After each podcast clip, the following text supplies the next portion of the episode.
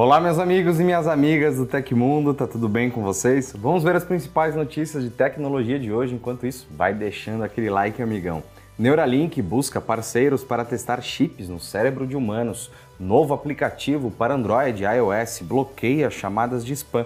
Bug no WhatsApp não abre o aplicativo em celulares Android e muito mais. Eu te vejo depois da vinheta com todos os detalhes, segura só um pouquinho.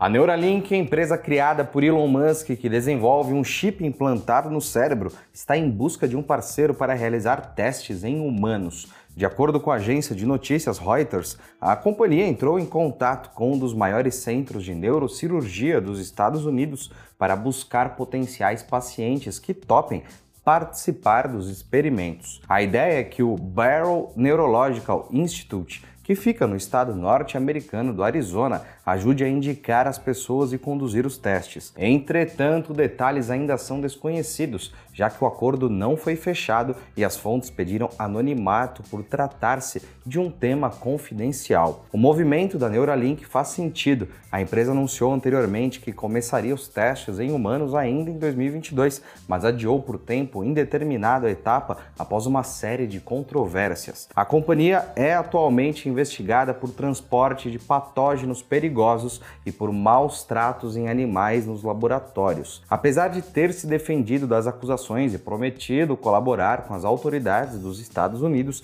a Neuralink ainda não obteve permissão da Food and Drug Administration, o órgão de saúde pública responsável por aprovar, entre outros procedimentos, testes de medicações e implantes. A empresa já captou mais de 200 milhões de dólares de investidores e divulgou resultados de testes com animais capazes de ter a saúde monitorada ou até comandar objetos com comandos do cérebro. Por enquanto, tanto as empresas quanto o governo não se manifestaram a respeito da notícia. É seguro dizer que todo mundo sabe da praticidade que é poder pagar e receber valores com o Pix, né? Mas a gente também sabe que nem sempre a gente tem dinheiro disponível para fazer esse pagamento, o que pode ser um complicador em algumas situações. Uma solução que está sendo cada vez mais utilizada é o Pix com cartão de crédito e o Recarga Pay foi o aplicativo pioneiro nessa facilidade. Com ele você pode até escolher pagar seu Pix parcelado com a cobrança de uma taxa. Assim, você não deixa de fazer a transação, mas mas dilui seu pagamento por mais tempo. E o aplicativo ainda permite um empréstimo para que você consiga realizar seu Pix com o dinheiro emprestado para pagar depois, de acordo com a disponibilidade e elegibilidade do seu perfil. O Pix é uma facilidade e o Recarga Pay quer tornar esse processo ainda mais fácil para todo mundo. Acesse o link aí na descrição e saiba mais sobre essas e outras vantagens desse super aplicativo de pagamentos. A plataforma Não Me Perturbe anunciou o lançamento de um aplicativo para smartphones Android e iOS disponível desde o final da semana passada. A partir de agora, os usuários poderão cadastrar e bloquear ligações de empresas de telecomunicações e de oferta de crédito consignado por meio do aplicativo. É o fim daquelas ligações chatas de telemarketing. Desde que foi lançada em julho de 2019, a plataforma já cadastrou mais de 11 milhões de números de telefones de empresas que realizam ligações indesejadas. Para realizar o cadastro do telefone, o usuário deve registrar o número no site ou app da Não Me Perturbe e, em até 30 dias, ocorrerá o bloqueio. Abre aspas. O aplicativo é uma opção a mais para o usuário que quiser aderir à plataforma e se cadastrar para não receber mais ligações indesejadas com ofertas de serviços de telecomunicações e ofertas de crédito consignado. O mais importante nessa iniciativa das empresas é dar a opção de escolha para os consumidores. Fecha aspas, disse o diretor do Sistema de Autorregulação das Telecomunicações, José Bicalho. A Não Me Perturbe é uma iniciativa mantida pelas operadoras brasileiras e faz parte de uma medida de autorregulação para melhorar a relação com os consumidores. Inclusive, desde 2020, as reclamações dos usuários de serviços de telecomunicações começaram a cair continuadamente. Por exemplo, em janeiro de 2023, o número de reclamações reduziu de 28,4% 1% em relação ao mesmo período do ano anterior. De qualquer forma, é importante destacar que a plataforma só funciona para oferta de crédito consignado e para ofertas de serviços de telecomunicações das empresas que aderiram a Não Me Perturbe, que estão disponíveis em uma lista no site e no aplicativo da Não Me Perturbe.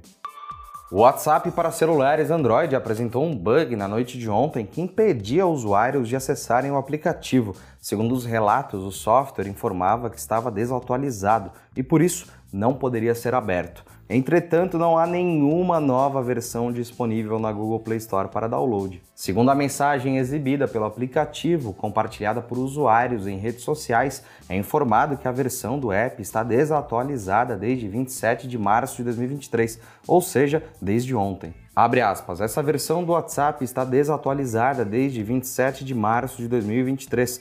Toque em baixar e atualize para a última versão na Google Play Store. A data do seu aparelho é 27 de março de 2023. Se essa informação estiver incorreta, corrija as configurações de data do aparelho e reinicie o WhatsApp. Fecha aspas, citou o mensageiro. Ainda de acordo com capturas de tela compartilhadas por usuários, o aplicativo informa que é possível tocar em sair do programa de testes, caso você não queira mais receber as versões de teste do WhatsApp para resolver o problema. De acordo com os próprios usuários, a maioria dos afetados pela mensagem de erro fazem parte do programa beta do WhatsApp, que normalmente pode sofrer com instabilidades. Entretanto, antes de deixar o programa de testes, os usuários afirmam que é possível contornar o problema. Segundo os relatos, basta ajustar o horário do celular para uma data anterior e o software volta a funcionar normalmente. Entretanto, muitos usuários que tentaram soluções alternativas, como desinstalar o app,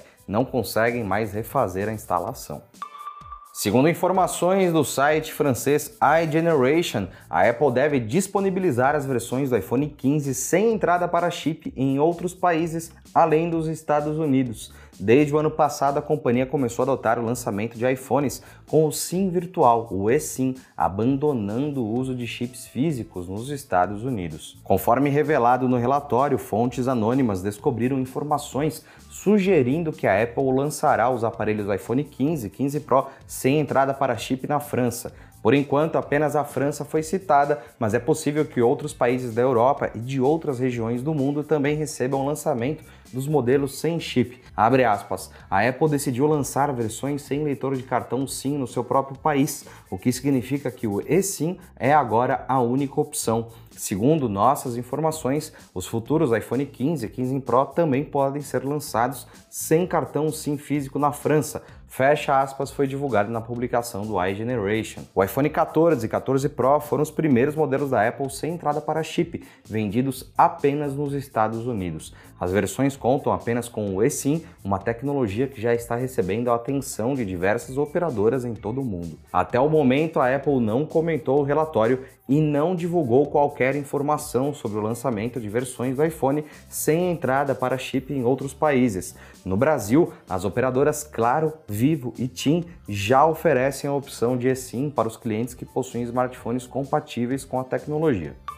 O Banco Nacional de Desenvolvimento Econômico e Social, o BNDES, vai financiar 99 milhões de reais na empresa HT Micron, localizada em São Leopoldo, Rio Grande do Sul. Os recursos serão usados para expandir a capacidade produtiva e inovar o processo de fabricação de chips utilizados em smartphones e tablets. A HT Micron pretende desenvolver uma nova linha de chips de memórias Universal Flash Storage Multi-Chip, ou o MCPS. Esses semicondutores vão substituir de forma gradual a linha de chips Embedded Multi-Chip EMCPS, atualmente produzida pela empresa. Os novos componentes prometem reduzir o espaço ocupado em smartphones e dispositivos similares. Além disso, o formato atualizado trará um aumento na velocidade de transferência de dados, atendendo às demandas trazidas pela entrada em operação da tecnologia 5G. Abre aspas. Ao apoiar a atualização e a expansão da capacidade produtiva da HT Micron, contribuímos para elevar a competitividade do Brasil nas cadeias globais de semicondutores fecha aspas, afirmou o presidente do BNDES, Aloysio Mercadante. O intercâmbio de tecnologias de semicondutores era uma das principais pautas da viagem de Lula para a China, prevista para essa semana, mas adiada por questões de saúde do presidente. O Brasil conta com uma cadeia de apenas 11 fábricas de chips e pretende expandir seu parque tecnológico com a cooperação internacional. O governo brasileiro deseja que o país comece a fabricar chips de 14 nanômetros em até 15 anos. Os insumos são essenciais para a indústria automobilística, que vem sofrendo uma escassez desses semicondutores desde o início da pandemia em 2020. A crise no setor deve durar até o final de 2024, prevê o CEO da Intel, Pat Gelsinger.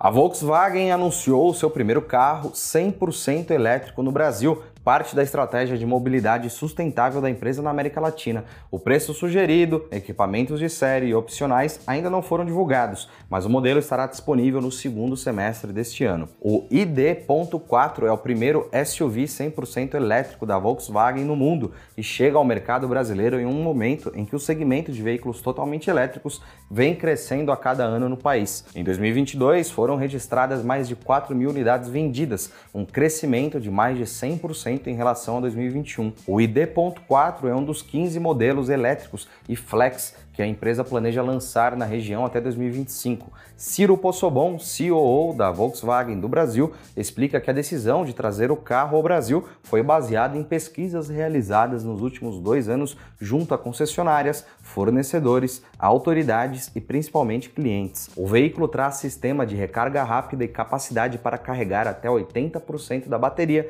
em aproximadamente 40 minutos em um carregador DC de 150 kW. A parte externa impressiona com faróis interativos matriciais IQ, Light Matrix e novos conjuntos de luzes traseiras em LED 3D. Com recursos digitais de ponta, ar-condicionado digital de três zonas, de resfriamento e DCC, controle dinâmico de chassi, ele oferece modos de condução diferentes, ajustando diversos recursos do veículo de acordo com o modo escolhido. Para a segurança, o ID.4 trará frenagem autônoma de emergência, assistente de permanência em faixa, detector de fadiga do motorista, detector de ponto cego, assistente traseiro de saída de vaga e airbag central. E aconteceu na história da tecnologia. No dia 28 de março de 1995, a Kodak lançou a câmera DC40, que foi a segunda câmera digital da história levada ao público consumidor. Embora introduzida mais de um ano após a câmera QuickTake 100 da Apple, foi o marketing da Kodak o grande responsável pela popularização da fotografia digital em meados da década de 1990. Se você gostou do nosso programa, pode ajudar muito a gente mandando um valeu demais aí embaixo. Se não puder mandar um valeu demais, manda o like, amigão, que tá tudo chuchu beleza. Todos os links estão no comentário e descrição. E essas foram as notícias do Hoje no Tecmundo dessa terça-feira. O nosso programa vai ao ar de segunda a sexta, sempre no finzinho do dia. Aqui quem fala é o Felipe Paião e amanhã tem mais. Você pode me encontrar no Twitter pela Felipe Paião. A gente se vê amanhã no mesmo bate-horário e bate-canal. Um abraço e tchau, tchau.